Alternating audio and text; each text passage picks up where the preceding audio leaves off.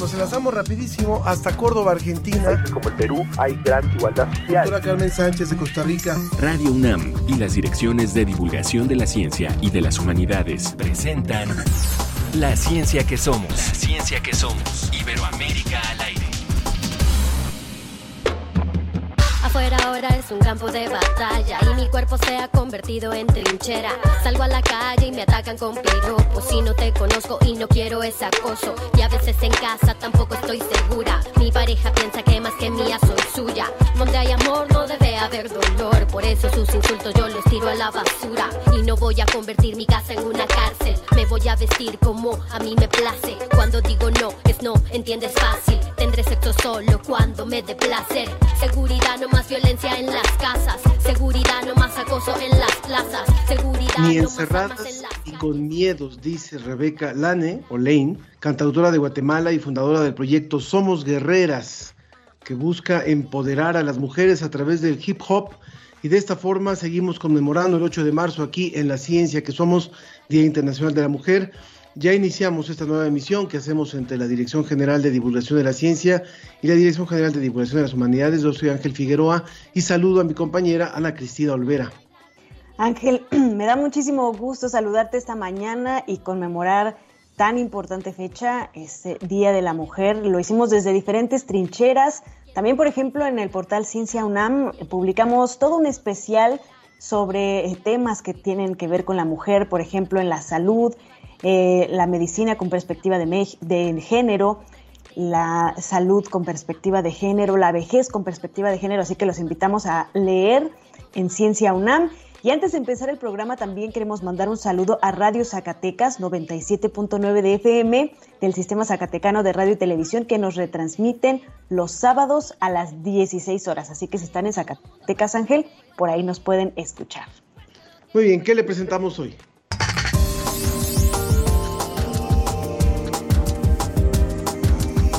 Descubren que un accidente cerebrovascular, en un accidente cerebrovascular, las neuronas mueren por ondas eléctricas letales.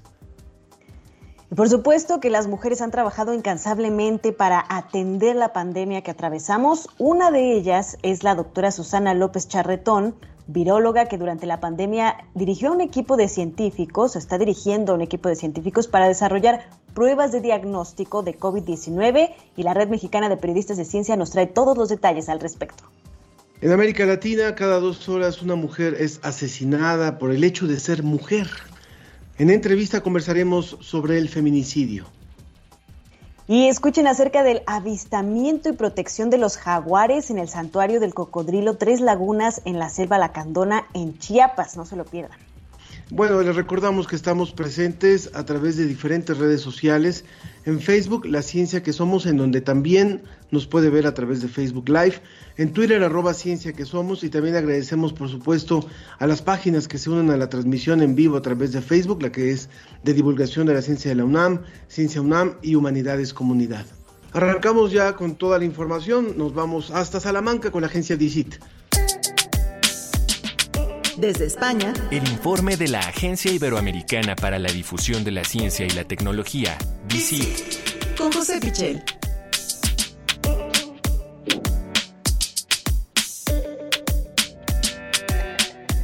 José, muy buenas tardes para ti allá en Salamanca. ¿Cómo va toda la situación allá en España? Cuéntanos un poco cómo se está viviendo. Cada vez pues que vemos luz al final del túnel, resulta que, que no, todavía está muy, muy complicada la situación allá en Europa.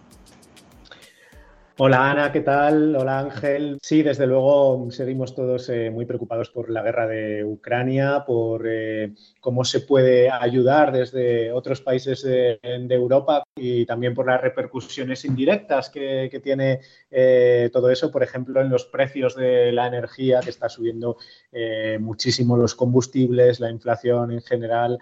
Así que, bueno, complicada esta época que, que, nos ha tocado vivir después de la pandemia. Digo después porque en realidad todavía no ha pasado, pero sí que tenemos la sensación todos de que hemos superado la pandemia y, sin embargo, estamos ante otra gran crisis eh, mundial. Es lo que nos ha tocado vivir.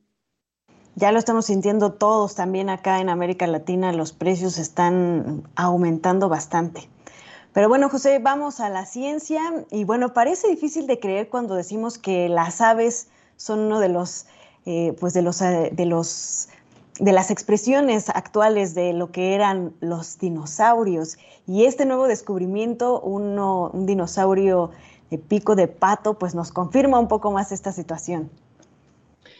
Sí, desde luego que sí. Eh, tenemos que viajar con esta noticia hasta Argentina. Creo que no es la primera vez eh, que comentamos la importancia que tiene Argentina en el mundo de los dinosaurios. Argentina, en la época de los dinosaurios, era parte del subcontinente Gondwana y, eh, desde luego, es una mina de oro en cuanto a nuevos descubrimientos en este caso, hablamos de una nueva especie de dinosaurio del de, eh, tipo que se llama pico de pato, precisamente porque tienen ese, ese, aspecto, ¿no? Cuando hacemos una recreación en base a, los restos que encontramos, a los fósiles que encontramos, eh, nos da esa, esa, impresión, ese aspecto de, de pico de pato. Y en esta ocasión se trata de una especie que, según los científicos del CONICET de allí de Argentina, vivió hace 70 millones de años, es decir, en la última época antes de la, extinción de los dinosaurios. Eh, además, este hallazgo se ha llevado a cabo gracias al estudio de uno de los cráneos más completos hallados en Sudamérica para este tipo de especies. Em, la importancia de este hallazgo no está solo en haber descubierto una nueva especie de, dinosaurio. Esto realmente en Argentina, en esta zona de la Patagonia, es algo bastante común. Periódicamente eh, vamos descubriendo nuevas especies, sino el hecho de que casi todas las especies de este tipo han aparecido en el hemisferio norte. Entonces, el hecho de que también en Argentina aparezca una especie de dinosaurio de, este tipo es realmente significativo, realmente un hito en eh, la historia de los descubrimientos de los dinosaurios. Esta nueva especie se llama Kelumapusauria machi y eh, vendría a significar reptil de la Tierra Roja. Eh, el hallazgo ha tenido lugar, como suele ser habitual muchas veces en Argentina, en la provincia de Río Negro, una de las más ricas en cuanto a hallazgos paleontológicos y hay que decir también que eh, tiene otra singularidad, por eso destacamos tanto este descubrimiento, y es que la inmensa mayoría de los dinosaurios de la Patagonia están datados entre hace unos 80 y 90 millones de años. Sin embargo, este, como decimos, es de hace solo 70 millones de años y, y eso también es una novedad muy importante, es un hallazgo muy importante también en ese sentido. Además, eh, hay que decir que eh, se trata de, la oficialización de ese descubrimiento, pero eh, el hecho en sí, los fósiles se encontraron en 2018.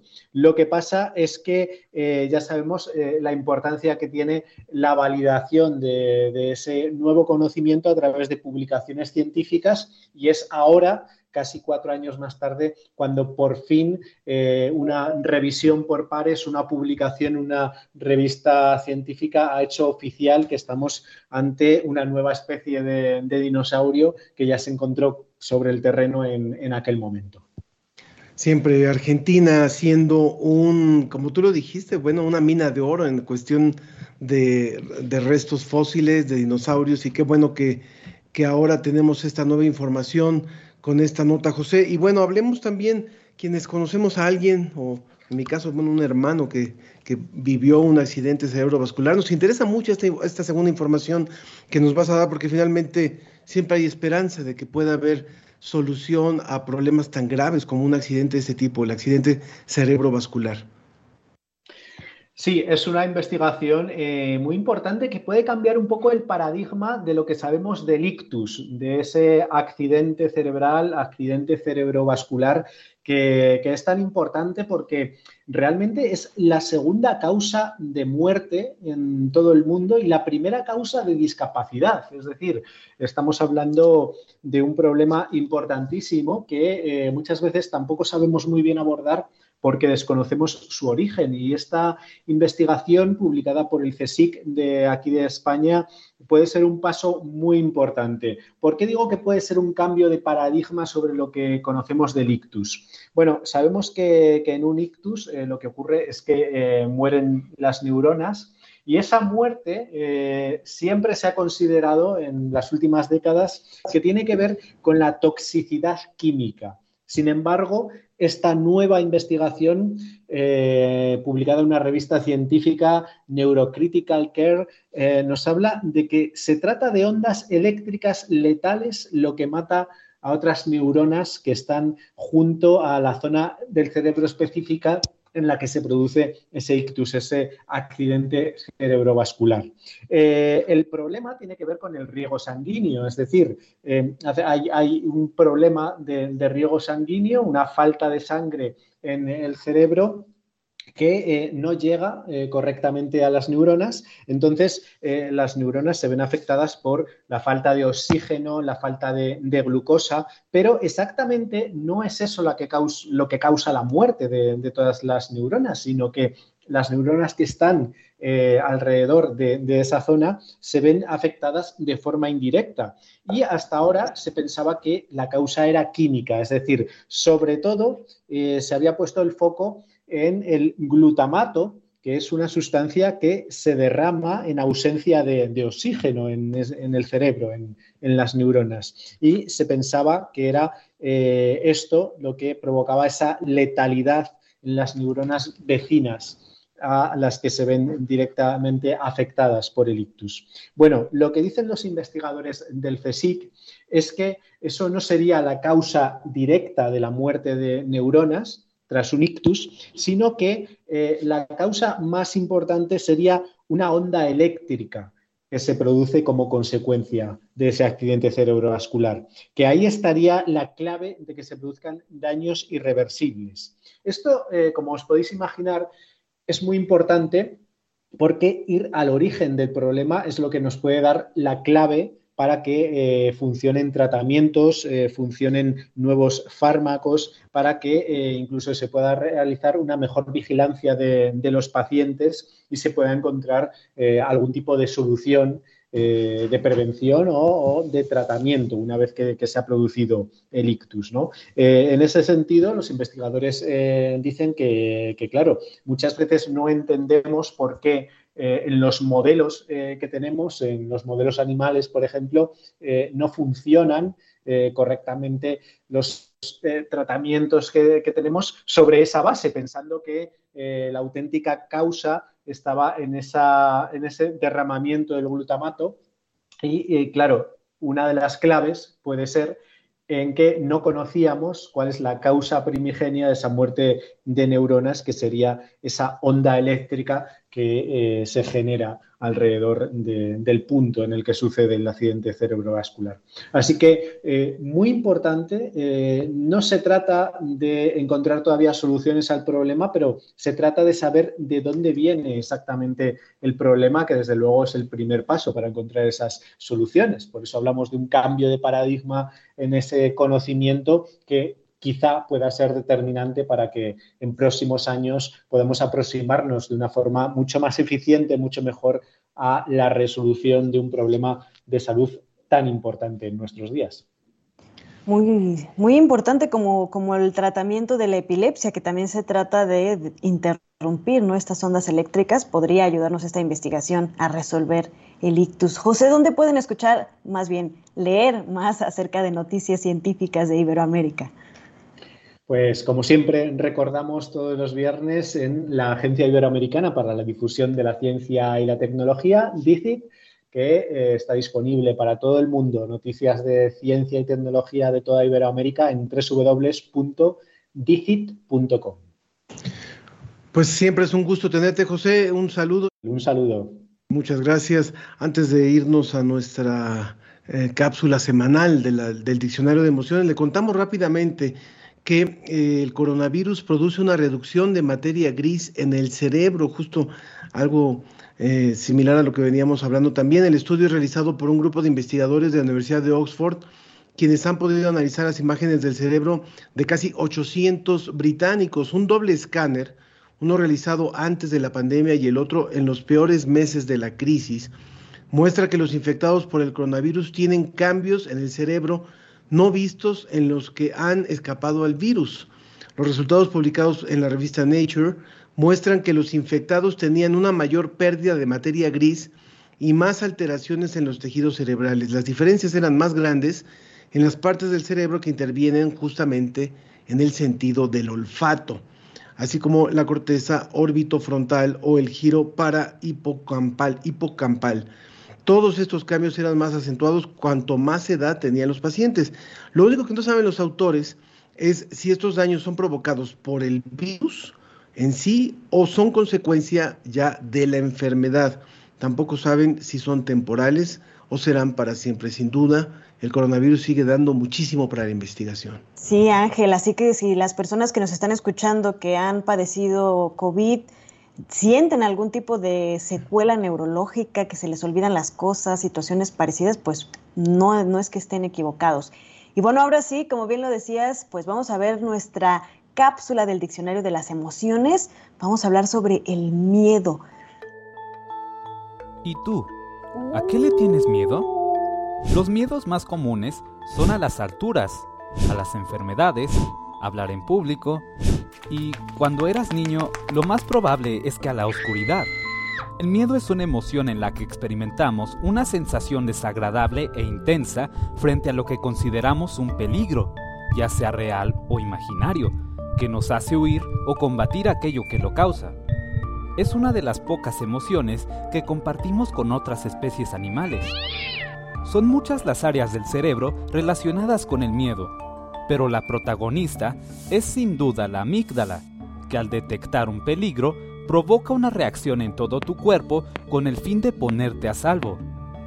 ¿Y por qué muchos de nosotros somos fans de las películas de terror? Según los especialistas, se debe a que nuestro organismo entra en modo de lucha o huida, produciendo adrenalina y sustancias químicas generadoras de euforia, lo que nos hace sentir que estamos listos para enfrentar una amenaza. El miedo también es una alerta que te ayuda a seguir vivo, al evitar situaciones, personas u objetos peligrosos. Pero, si sientes que el miedo te paraliza sufres ataques de ansiedad o un temor irreal que se prolonga, lo mejor es que busques ayuda profesional. Y recuerda, reconocer y manejar nuestras emociones nos ayuda a vivir mejor. Humanidades Comunidad. Porque la cobertura de COVID-19 requiere ciencia.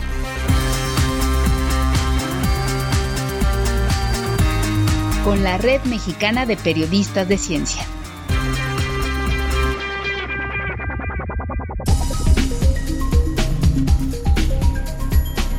Ya está con nosotros nuestra invitada de la Red Mexicana de Periodistas de Ciencia. Damos la bienvenida a, Elizabeth Ruiz Jaimes. Ella es periodista de ciencia freelance y nos viene a platicar, pues precisamente en el marco de este Día Internacional de la Mujer, sobre el importantísimo papel que están teniendo diferentes científicas mexicanas, en especial una mexicana y bueno, también mujeres de todo el mundo en la pandemia de COVID-19. Bienvenida. Muchas gracias por este espacio y como bien mencionan, pues hoy voy a hablar de una científica mexicana reconocida nacional e internacionalmente. Se trata de la doctora Susana López Charretón, que seguramente la han escuchado hablar o incluso han leído algunas cosas sobre ella, sobre todo. Y la hemos, tenido también por aquí. Lo sé, lo sé. Este, bueno, y ahorita justamente por la pandemia, pues bueno, como viróloga ha estado muy involucrada, no solamente en líneas de investigación, sino también con una participación muy activa eh, para explicar eh, pues muchas cosas alrededor de la pandemia, vacunas, el propio virus, su estructura, eh, cómo, se, cómo se han identificado eh, esta mm, proteína spike que ha sido como tan clave para combatir la pandemia. Pero bueno, antes de entrar de lleno al tema, pues me gustaría platicarles que la investigadora, que ahora es miembro del Colegio Nacional, es nivel 3 del Sistema Nacional de Investigadores, es la hija mayor de una familia de cinco hermanos. Ella creció en un hogar donde ninguno de los padres era profesionista. Estudió la primaria, la secundaria y la preparatoria en una escuela de monjas. Y cuando terminó la prepa, pensó que el siguiente paso era estudiar medicina. Ella cuenta que un primo que era médico la llevó al hospital general. Ahí experimentó lo que era una guardia y atender, pacientes, y la experiencia eh, pues le resultó impactante y se dio cuenta que no era lo suyo y se inscribió al Instituto de Investigaciones Biomédicas para bien de todos nosotros porque sus aportes en ciencia eh, realmente han sido, al parecer, lo suyo. López Charretón es especialista en el estudio de la biología celular y molecular de la infección por rotavirus y astrovirus que causan diarrea grave en niños menores de 5 años y, gracias a los aportes en ciencia que, que, ha tenido a lo largo de su carrera, es ganadora del premio Carlos J. Finlay en microbiología otorgado por la UNESCO en 2001, tiene el premio TUAS en biología 2008, eh, fue nombrada laureada por las mujeres en la ciencia por la Fundación L'Oreal UNESCO en 2012 y tiene además el Premio Universidad Nacional 2013, entre otros reconocimientos. Bueno, pues ella, que es la doctora Susana López Charretón, como les comentaba, es una viróloga totalmente activa y mm, su equipo de colaboradores en el Instituto de Biotecnología plantearon en 2020 que era posible hacer un diagnóstico de SARS-CoV-2 utilizando saliva y lo demostraron. De hecho, tienen publicados dos artículos, el primero de ellos donde demuestran justamente que con dos mililitros de saliva es suficiente para realizar las pruebas diagnósticas em, de COVID y es a través de una prueba de PCR. Entonces, en su momento esto fue algo muy importante porque, como ustedes recordarán, la pandemia hizo que muchos de los eh, implementos que se usan para el muestreo pues empezaron a agotar, había una demanda o hay todavía una demanda muy grande ahora quizá un poco más controlada, la producción ya se ha venido mm, como acoplando a los ritmos de consumo y cada que hay oleadas, pues bueno, estos suministros pues se van agotando. Y en un principio también, como sabemos, el virus no sabíamos qué tan contagioso era, qué tan peligroso era, entonces las personas que hacían el muestreo estaban muy equipadas con batas, con caretas, con cubrebocas y esto se lo tenían que guantes y se lo tenían que cambiar como cada cierto tiempo para hacer las pruebas e hizo que el material pues se agotara. Entonces hacer una prueba con saliva era eh, una metodología como muy factible, sobre todo porque solamente tienes que poner la saliva en un tubito, lo, puede ser una automuestra, o sea, no necesitas que alguien más te tome la muestra, pones la saliva en un tubito, la metes en una bolsita, le pones alcohol, la desinfectas y la entregas y digamos que disminuyes el, el riesgo que puedes tener a la hora que alguien eh, te pone un hisopo en la nariz que además te provoca estornudo, no sé si a ustedes les ha pasado, pero cuando vas te, provoca tos incluso y si tienes un y si estás contagiado, pues evidentemente emites gotitas de saliva que pudieran poner en riesgo a las personas que toman las muestras. Entonces, esta metodología eh, que se estudió y se demostró en México, eh, que también se estudió en otras partes del mundo por otros grupos académicos, pues bueno, se hizo muy popular, sobre todo en los Juegos Olímpicos. No sé si ustedes recuerdan que el año pasado deportistas como Rommel Pacheco subían em, como en sus historias de TikTok y en redes sociales, que bueno, que era una, que era cotidiano que tenían que estar durante su estancia en los Juegos Olímpicos, estar tomándose estas muestras por saliva porque son muy eficaces y muy eficientes para, eh, pues para saber si la persona está o no contagiada por coronavirus, sobre todo para personas asintomáticas, ¿no? Entonces la PCR ha resultado una prueba como muy, eh, eh, muy eficaz. Entonces, bueno, dicho esto, entonces tenemos estos dos, estos dos artículos que se han sacado, están por publicar un tercero que tiene que ver con niños, porque como les comento, es una automuestra. Entonces, para los niños resulta como más fácil poner saliva en un, en un frasquito o en un tubo donde, pues donde puedan tomarle la muestra. Entonces están haciendo una comparación eh, entre pruebas antígeno y pruebas con saliva en niños. al parecer pues resulta como más positivo.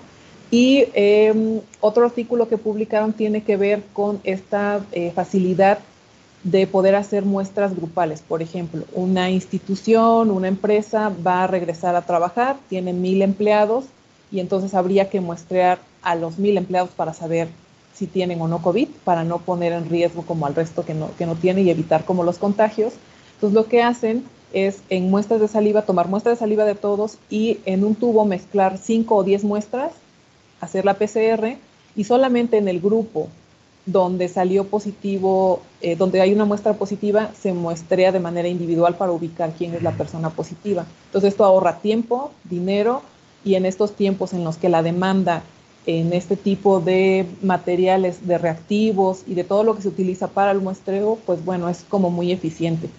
Desgraciadamente en nuestro país no se ha popularizado esta metodología sí está autorizado para que lo utilicen los laboratorios a nivel académico.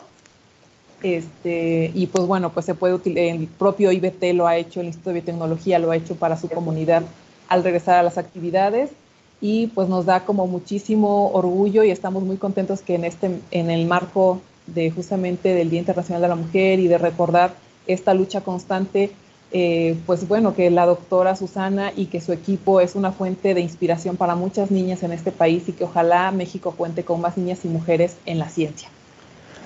Excelente esta, esta, investigación, Elizabeth. Y bueno, también la Red Mexicana preparó una cápsula acerca de la cannabis para COVID-19. A todo el mundo nos intriga mucho esta relación que existe y pues, seguramente ustedes lo explican mucho mejor. Así es, entonces, pues bueno, los dejamos con esta cápsula de COVID Conciencia que la Red Mexicana de Periodistas preparó para ustedes. Muchas gracias por este espacio y por la participación. Muchas gracias. Esto es COVID Conciencia. Periodismo científico en tiempos de COVID-19. Cuidado. Todavía no hay evidencia de que consumir derivados de la marihuana o simplemente fumarla sea una forma de prevenir o tratar la COVID-19, como erróneamente podrían hacerte pensar las notas publicadas en algunos medios periodísticos. Lo que sí es un hecho es que existen por lo menos dos investigaciones que analizaron el potencial que tienen dos ácidos derivados del cannabis que mostraron ser eficaces para evitar la replicación del virus SARS-CoV-2. Momento, pero estos compuestos solo han sido probados en cultivos en laboratorio que contenían células humanas y el virus. Por eso es que todavía deben pasar más pruebas para intentar experimentar en personas directamente. Y que a partir de ello podamos saber si pueden usarse como probable fármaco contra la enfermedad. No olvides que para que un compuesto o sustancia pueda ser utilizado como preventivo o tratamiento para la salud humana, deben haber pasado por distintas fases de prueba que estas investigaciones todavía deben enfrentar. Hoy día, solamente existe un medicamento aprobado por autoridades sanitarias en Estados Unidos, derivado del cannabis, que se utiliza para tratar crisis convulsivas en infantes derivadas de afecciones neuronales. Debes saber que si esas notas te hacen pensar que fumando marihuana puedes prevenir la COVID-19, el resultado puede ser contradictorio, porque lo que sí está probado es que la inhalación del humo de la planta al fumarlo reduce la respuesta del sistema inmunitario y debilita la función pulmonar. Oscar Próspero García, titular del Laboratorio de Cannabinoides del Departamento de Fisiología de la Facultad de Medicina en la Universidad Nacional Autónoma de México, señala que conforme esta información sea replicada por otros laboratorios en el mundo, para que podamos decir, bueno, no solamente en manos del grupo de Chicago o el grupo de Oregon ocurrió, sino también en manos de otro grupo en Europa o otro grupo en México, entonces vamos a saber que sí tiene una efectividad. Esto fue COVID Conciencia, periodismo científico en tiempos de COVID-19. Guam al minuto. Camila Pla Osorio, egresada de la UAM, obtuvo mención honorífica en el Premio Arturo Gorman 2020 por su trabajo Memorias en Contienda, experiencias de resistencia y organización frente a los megaproyectos en Amilcingo, Morelos. Su investigación aborda el tema de las contiendas políticas, los intereses económicos y las luchas de poder que se dan entre el pueblo nahua y el Estado. A partir de la implementación del megaproyecto industrial de generación de energía, el cual alimenta la zona centro e incluye una termoeléctrica, un acueducto y un gasoducto, es decir, tres obras de gran escala que afectan no solo a Milcingo, sino a más de 60 comunidades de Puebla, Tlaxcala y Morelos. El proyecto estaba planeado para otro lugar, ya que las termoeléctricas necesitan grandes porciones tanto de gas como de agua, y pese al agotamiento del recurso en el área oriente de Morelos, se construyó allí por temas de índole política. Las comunidades no fueron consultadas y advierten de la escasez del agua, de los daños ambientales, los económicos y los culturales que trae consigo la infraestructura. Por ello, se han organizado en el Frente de Pueblos en Defensa de la Tierra y el Agua, decidiendo no olvidar y resistir. Para la ciencia que somos, desde Guam Radio. La ciencia que somos, la ciencia que somos. Entrevista.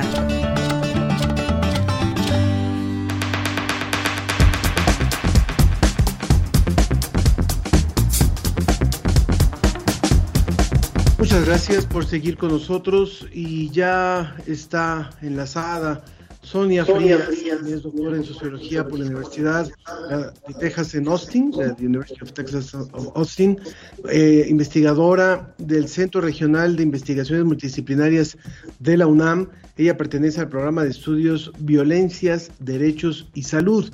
Y la hemos invitado para conversar sobre el tema de los feminicidios.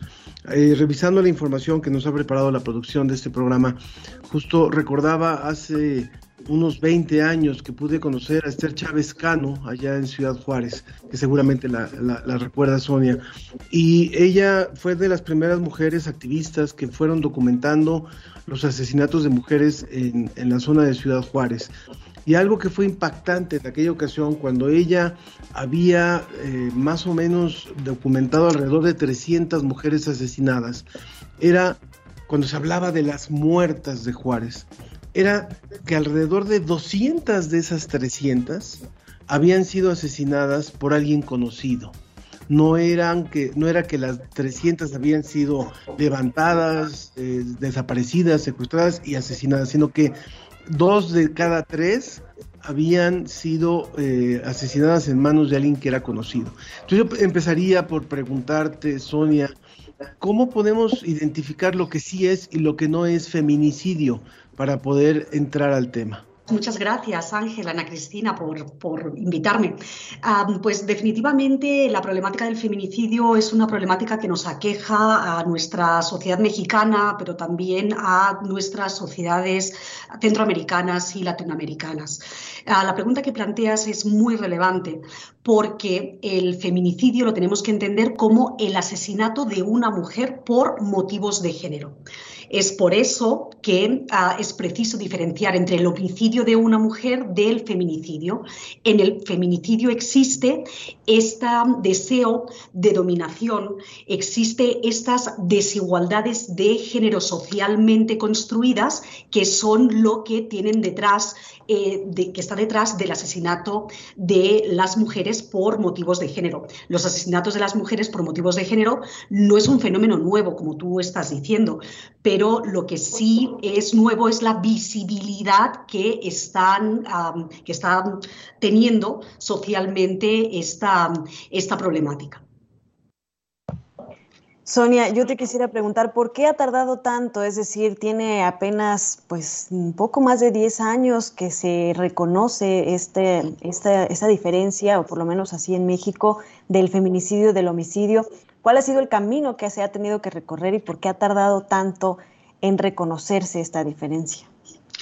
Eh, yo creo que eso está vinculado a que previamente los asesinatos de mujeres pues eran tratados de manera igual que los asesinatos de los hombres, pero incluso dentro de los asesinatos de mujeres pues es preciso diferenciar esas, ah, esas muertes que están generadas ¿no? por estas diferencias de género entre hombres y mujeres de aquellas que no lo son ha llamado mucho la atención de los feminicidios y se ha puesto, ha llamado la atención de los medios de comunicación, de la academia, de organizaciones internacionales, porque el feminicidio está es una forma de violencia de género.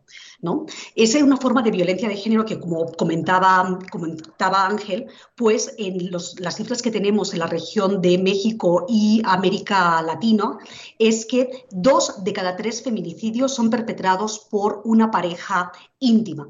Entonces, no hay que ver el feminicidio como algo aislado, sino que lo tenemos que ver como parte de un continuo de violencia que sucede en las relaciones entre las personas. Pero ojo, no solamente son relaciones de pareja, también en México, desafortunadamente, hemos tenido casos de feminicidios de niñas después de haber padecido agresiones sexuales. Eh, conocemos, por ejemplo, casos también en México que, en el cual pues ha sido el compañero de, de, trabajo o ha sido pues un compañero de escuela, etcétera. Entonces hemos tardado tanto en ponerle un nombre porque anteriormente los casos no estaban siendo examinados como, como tales. Pensemos, por ejemplo, en el caso de Mariana Lima, ¿no? Todo lo que hubo que hacer para que fuera investigada su muerte como un feminicidio y no como un suicidio. Ha sido gracias al movimiento feminista, al movimiento de mujeres, que la problemática del feminicidio se ha puesto a la luz y que se ha logrado tipificar como un delito específico, porque no solamente, repito, se trata del asesinato de una mujer, sino es un asesinato muy particular porque está detrás todo un sistema de privilegios y opresiones que generan este tipo de violencia. Recuerden que pueden participar con nosotros a través de eh, Facebook en La Ciencia que Somos, en Twitter arroba Ciencia que Somos. Estamos conversando con la eh, doctora Sonia Frías, doctora en Sociología y eh, parte del cuerpo de investigadores del CRIM, del, del Centro Regional de Investigaciones Multidisciplinarias de la UNAM. Este programa llega a distintos países de América Latina y nos interesa muchísimo observar también este fenómeno triste fenómeno y triste realidad desde la óptica también de la región. Sabemos que después de África, eh, América Latina es la, segunda región más, más violentada por este fenómeno. Las mujeres son el lugar donde son más inseguras y donde existen mayor número de muertes. ¿Qué le representa desde tu óptica, Sonia, a una región como la nuestra? Y yo incluiría Iberoamérica para también incluir España. ¿Qué, le representa a una región como la nuestra el, el tener una sociedad que puede matar tan fácilmente a sus mujeres? Bueno, yo creo que eso es un problema mm, global y es un problema global porque eh, los asesinatos de las mujeres por motivos de género pues son parte de este continuo de violencias del cual estábamos, estábamos hablando, ¿no? Y tienen numerosos costos, costos sociales, costos para las personas, los hijos, hijas que a lo mejor dejan huérfanos, para las familias, tiene importantes costos también en años de vida perdidos. Entonces, el feminicidio acaba siendo pues una problemática desde mi punto de vista global que se puede prevenir y que se puede prevenir si es que estamos ah, trabajando por prevenir formas menores de violencia de género en todos los ámbitos en los cuales estas ah, se producen. También hace falta recordar que las definiciones de feminicidio son distintas en los distintos países de la región y que se llaman de manera diferente.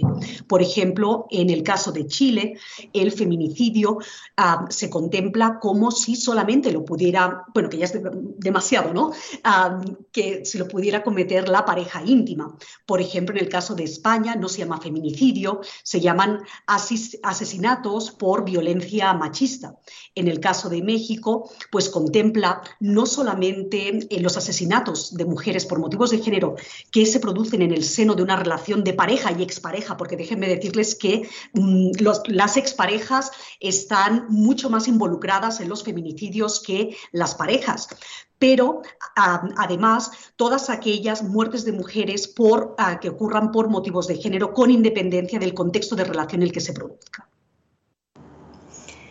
Y bueno, lo más doloroso también de esta situación, eh, además de toda esta violencia sistematizada, como bien nos lo comentabas, eh, doctora Sonia, es también la increíble impunidad que existe, aunque ya esté tipificado en la mayoría de los países, en la gran mayoría de los países, se haga una diferencia, se distinga al feminicidio del homicidio y de otros tipos de, de crímenes existe una impunidad que supera el 90% en la mayoría de los, de los países del mundo.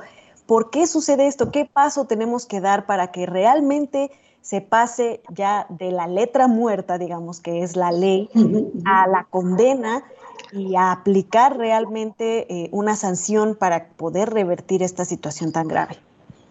Ana Cristina, pues has formulado la pregunta del millón, ¿no? En el sentido de que ah, sí existe impunidad, digo, pero existe impunidad en general, ¿no? Es decir, si uno ve los datos de la ENVIPE para México, sabemos que una mayoría, ¿no? La gran mayoría de los delitos no son denunciados y que después, a partir de los censos de procuración de justicia, impartición de justicia que realiza INEGI, sabemos que el porcentaje de casos abiertos de feminicidio, carpetas de investigación abiertas de feminicidio, pues acaban resolviéndose pocas, incluso siendo un delito de alto impacto. En el sentido de que, de acuerdo con determinados cálculos que realicé para el año 2018, pues alrededor del 33% de los casos de feminicidio, solo el 33%, uno de cada tres casos de feminicidio, pues había estado judicializado y había una sentencia al respecto. ¿Qué quiere decir? De que dos de cada tres casos permanecen completamente impunes. ¿no? Entonces, el problema de la, de la, corrupción, de la impunidad, pues es un problema desafortunadamente extendido en nuestras sociedades. Y a ello también me gustaría llamar la atención de la problemática que tenemos también en las instituciones de procuración de justicia de la falta de recursos. Es decir, les estamos pidiendo a nuestras instituciones de procuración de justicia que investiguen, que turnen las carpetas cuando no tienen recursos. No hay recursos materiales, no hay recursos humanos, no hay recursos cognitivos. Entonces, como tú dices, en el papel se ve excelente, ¿no? Todas las reformas legislativas que se han realizado, este marco normativo que México pues ha suscrito a nivel internacional y que ha adecuado a nivel nacional, pero tenemos una cuestión desde mi punto de vista vinculada a la incapacidad de las instituciones para garantizar el acceso a la justicia de las, ah, de las mujeres. Y también esto lo voy a vincular con otros problemas que tenemos sobre investigación de otras formas de violencia. Les comentaba que solamente el 33% de los feminicidios habían sido objeto de sentencia. Si nos vamos, por ejemplo, ante las carpetas de investigación abiertas por violencia familiar, vemos que el porcentaje es mucho menor al 10%. Y sabiendo que el feminicidio no sale de la nada, sino que el feminicidio está conectado con otras formas de violencia, el problema está en que si no se investiga y no se protege a las mujeres de formas menores de violencia, eso puede escalar hasta la muerte de estas mujeres. Para ir cerrando, eh, Sonia, estamos hablando con Sonia Frías, investigadora del CRIM, allá en, Cuernavaca. hablabas del tema de las niñas y eso creo que es importantísimo también destacar. El feminicidio no solamente son las jóvenes que, está, que salen a las calles, o que, sino también el tema de las niñas y que finalmente creería uno que mientras no salen por sí solas a la calle, estarían protegidas en su hogar, cosa que no ocurre. Cuéntanos un poquito sobre esto y cuál es el panorama. Mira, es, es, muy complejo, porque normalmente cuando hablamos de mujeres acabamos pensando en mujeres adultas, ¿no? Y acabamos pensando en mujeres que no están cruzadas por otras uh, características, como por ejemplo puede ser en este caso que me estás preguntando, la edad o la pertenencia étnica o la clase social, etc. El tema de las niñas, desde mi punto de vista, es muy preocupante porque ellas están en una situación de mayor dependencia, de mayor vulnerabilidad. Entonces, em, desafortunadamente hemos sabido de muchos casos que se han producido en nuestro país en que las niñas, tras agresiones sexuales, pues acaban acaban siendo asesinadas. Entonces, ellas están en una situación, como les comentaba, de mayor vulnerabilidad porque son dependientes normalmente de otras personas para ir a buscar ayuda, para protegerse, etc. Entonces, la problemática de las niñas, ah, desde mi punto de vista, merece especial atención porque sabemos que las niñas son asesinadas por motivos de género a edades muy tempranas. Entonces, esto constituye una problemática. Ya no estoy hablando de las adolescentes, ¿no? Chicas que a lo mejor pueden tener entre 15 y 17 años, donde sabemos que hay un repunte, ¿no? es, son edades, ¿no? De, de riesgo de que sean objeto de feminicidio. Pero las niñas chiquitas también. Entonces, yo creo que la política pública para prevenir los feminicidios no solamente tiene que contemplar a las mujeres adultas, sino también tiene que contemplar las especificidades de las niñas. Y junto con las niñas también todas estas características que pueden ser especiales entre determinados grupos sociales. Entonces, definitivamente, el feminicidio es la culminación ¿no? de, eh, para algunas mujeres de una vida de, ah, repleta de violencias de género y que desafortunadamente el feminicidio acaba ocurriendo porque no hemos podido prevenir como sociedad que esta mujer haya o esta niña haya tenido una vida de violencia. Así es, Sonia. Muchas gracias a todos los que nos están escuchando y nos comparten sus em, opiniones. Por ejemplo, Mario Alberto Mora que nos dice, el grave problema es justo la impunidad. Los delincuentes saben que no habrá consecuencias y por, por eso sigue sucediendo. No solamente hay que cuidar a las niñas y a las mujeres, sino educar a los niños, hacer que los hombres reflexionen, reflexionen también sobre su papel de privilegio, su posición de privilegio en la sociedad. Gracias, Sonia, por esta participación tan importante. Muchísimas gracias a ustedes y gracias por darme la oportunidad. Muchas gracias. Y Ernesto Durante también decía que importante hablar de los feminicidios. Es una barbaridad como muchos de mis similares siguen sin entender que se debe respetar a las mujeres, cuál será la psique de quienes las violentan. Bueno, hay que seguir hablando sobre esto. Sonia, muchísimas gracias por haber estado hoy con nosotros. Gracias a ustedes. ¿Cómo ves? En México habitan alrededor de 120.000 especies acuáticas, de las cuales 2.000 son endémicas. ¿Cómo ves?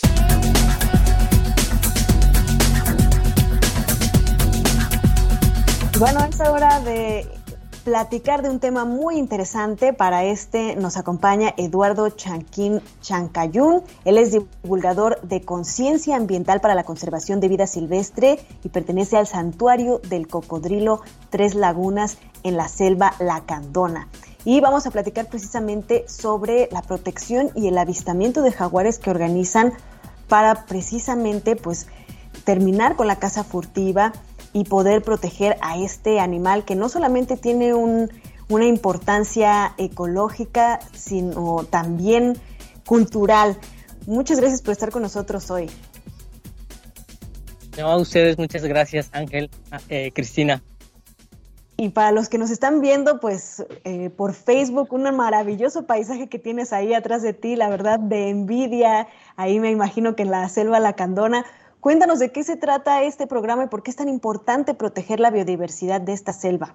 Sí, mira, bueno, la organización se llama Santuario de Cocodrilo Tres Lagunas y nos dedicamos principalmente a la actividad de conservación. En, dentro de ellas eh, se encuentra una de las actividades importantes, como es el recorrido de vigilancia, precisamente lo que estabas comentando hace un momento, eh, para poder minimizar la cacería furtiva, que es lo que pone en riesgo a las diferentes especies y eh, nuestra organización está administrada por familias mayas lacandones que por principios de nuestra cultura es eh, empezó este proyecto para proteger todo este espacio. Entonces, eh, el proyecto lleva prácticamente 20 años realizando este tipo de acciones y aunado a eso también se dedica al ecoturismo en donde buscan concientizar a todas las personas de que siempre existe una posibilidad de coexistir con todas las poblaciones, con todas las especies y principalmente de aquellas al que nos genera miedo, temor, como lo es el jaguar, los cocodrilos, las serpientes y otros animales más. Entonces, eh, ese es como que a grandes rasgos lo que vamos haciendo eh, con respecto al proyecto de conservación que realizamos aquí en la selva Lacandón. Algo que me pareció muy interesante, Eduardo, fue de repente uno cree que está muy ajeno a, a la preservación de estas especies. Uno dice, bueno, yo no estoy, yo no estoy en zonas donde esté el jaguar, yo qué puedo hacer para conservarlo, eh, sabiendo que está en peligro de extinción o que hay muy pocas, muy pocos ejemplares, por ejemplo, en nuestro país, pero de repente cuando ves que se pone de moda el comer eh, ciertos tipos de, alimentos como el jabalí y que se vende en distintos lugares como comida exótica, dices, ah, caray, pues esa es la, la comida que come el jaguar. O cuando, cuando se talan de forma desmedida ciertas zonas también de la selva y nosotros consumimos esa madera también sin saber su procedencia, también estamos contribuyendo a que se vaya reduciendo el área de, acción de estos ejemplares. Cuéntanos un poco sobre eso, sobre esa vinculación. Sí, es un tema eh, creo, eh, que nos llevaría mucho tiempo, pero a grandes rasgos eh, lo que hemos olvidado como seres humanos es que somos parte de la naturaleza somos parte de todo este conjunto de interacciones, pero como seres humanos lo que hemos hecho haciendo al paso de estos tiempos es que nos esforzamos por alejarnos de la naturaleza y nos olvidamos cuál es nuestro lugar dentro de la naturaleza. Eh, todas las actividades humanas eh, como la deforestación, eh, los incendios provocados, la cacería furtiva para poder, para promover esta comercialización ilegal, son los que ha ayudado, ha contribuido en este aspecto sobre em, el, el, que se encuentren los animales en alguna categoría de riesgo. Y como también lo que preguntabas hace un momento de que cómo podemos contribuir en este aspecto en la conservación personas que viven en las ciudades. Creo que hoy en día en un mundo tan globalizado estamos conectados donde eh, las actividades o eh, que, desempeñen, el consumo que realicen, aunque estemos en las ciudades, podemos generar un impacto ya sea negativo o positivo en la conservación de la biodiversidad o de su hábitat. Es decir, por ejemplo, si tocamos el tema eh, del, del, consumo, que muchas veces pensamos que no generamos impacto con este consumo, pero el hecho de que, por ejemplo, consumamos, eh, no sé, eh, un decir, estos productos como la Nutella, que creo que es un producto que muchas personas consumen y que sabe muy delicioso, pero eh, lamentablemente ese producto está a base de, de lo que es la palma de aceite y en otros países eh, eso ha provocado la deforestación de bosques, selvas, lo que ha puesto en peligro de extinción al tigre de Sumatra. Entonces, si hacemos un consumo más responsable, ya sea que evitemos consumir estos productos o los sustituyamos por otros productos más responsables, estamos generando un, eh, un impacto positivo en, desde el otro lado del mundo. Entonces, eh, ya sea que eh, reciclemos nuestros residuos en nuestras casas, hagamos un eh, consumo más responsable y también es diversificar nuestro consumo. está bien que sean veganos, vegetarianos, pero no todos podemos serlo. También hay que entender nuestra biología como seres humanos y de ahí partir de cómo podemos emplear las estrategias o cómo podemos llevarlas a cabo. Entonces, desde ese punto, eh, porque si, si, todos somos vegetarianos, lo que va a causar es que es más deforestación, destrucción de su hábitat de las especies. Entonces, no todos podemos ser vegetarianos ni veganos bien por los que sí lo son. Entonces, es simplemente es hacer un consumo más responsable que pueda generar impactos más positivos eh, en otras partes de nuestro país y del mundo que ayuden a proteger a las especies y, por ejemplo, lo que es el jaguar, que está eh, en peligro de extinción. Entonces, creo que es una de las cosas más importantes que hay que tomar conciencia hoy en día. Eduardo, platícanos un poco eh, para ir cerrando, ¿cómo es esta experiencia de estar en contacto con la naturaleza de, tener la oportunidad de ver a estas especies pues en, en su hábitat natural y cómo esto pues ha ayudado a, mm, a, acabar con la cacería furtiva pues en un gran, gran porcentaje, 90% se habla. Platícanos un poco de esta experiencia para que las personas que estamos lejos de la selva lacandona pues vivamos a través de ti Hace 20 años, eh, en este sitio, solo en este sitio, que es el, eh, el área del santuario de Cocodrilo Tres Lagunas, que abarca eh, cerca de 70 hectáreas, no vivía nadie aquí, había mucha cacería, lo cual eso no sabía nada, no sabía rastros de animales, estaba muy perturbado el espacio y desde ahí se empezó a hacer recorrido de vigilancia, de reforestación, monitoreo lo que ayudó a que estas especies regresaran a este, eh, a este espacio. Y, y por ejemplo, a, pesar de que eh, vean vegetación o en toda la selva lacandona, detrás de toda esa eh, exuberante selva hay estas cacerías furtivas de forestación y es un trabajo que no termina y que lamentablemente no va a terminar y es seguir esforzándose. Y al menos aquí lo que hemos hecho es que sí hemos logrado reducir el 90% de la cacería furtiva, lo que se ha visto reflejado en los monitoreos en cámaras trampas, y, por ejemplo, el jaguar es una de las especies que eh, es muy complicado de llegar a ver. Pasa cerca de la casa, o sea, literal, em, tenemos registros de que pasa a 100 metros de la casa, hemos visto huellas, sus heces, rastros de su fuente de alimento. Entonces, es increíble, es eh, una sensación o una emoción bastante gratificante saber de que estos animales rondan justo cerca de donde estamos y que no representan ninguna amenaza siempre y cuando entendamos de que seamos responsables con su hábitat, eh, con, su, eh, con ellos mismos, con su fuente de alimento, con otras especies. Entonces es una emoción bastante gratificante y que nuestros esfuerzos han valido la pena hasta hoy en día de escuchar los monos todas las noches, de ver eh, tepescuintles, tapir, eh, y muchos otros animales. Entonces, eh, siempre eh, lo que busco generar en todas las charlas o pláticas con las personas con las que me voy encontrando es de que decirles de que siempre existe una posibilidad de coexistir con todas las especies y nada es imposible, siempre y cuando realmente tengamos ese empeño, el corazón de querer hacer las cosas bien. Te agradecemos muchísimo por esta entrevista. Eduardo, nos preguntaban si eres pariente del gran Chanquín, Chanquín de Naja. Posiblemente. Eh, hay dos grupos. hay dos grupos de lacandones, los lacandones del norte y los lacandones del sur. Eh, por, lo, que menciona, eh, ese se encuentra con los lacandones del norte. Yo me encuentro en la Canja, los lacandones del sur. No lo conozco, pero es complicado conocer a las personas. Este, eh, por apellidos, porque somos chan. Bueno, muchas gracias y gracias a todos los que han participado y que se suman, como Cecilia Velázquez y demás, a, estos comentarios. Gracias a todos los que hicieron posible este programa. Ana Cristina, también muy buenos días. Yo soy Ángel Figueroa y con esto nos vamos, con este mensaje que nos ha dado Eduardo. Que tenga un excelente fin de semana. Adiós.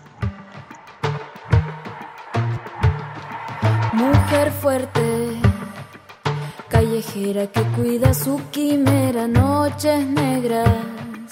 Esas horas ella ya se despierta cuerpo entero. Esto fue La Ciencia que Somos. Iberoamérica al aire. La Ciencia que Somos. La Ciencia que Somos. Una coproducción de Radio UNAM y las direcciones de divulgación de la ciencia y de las humanidades.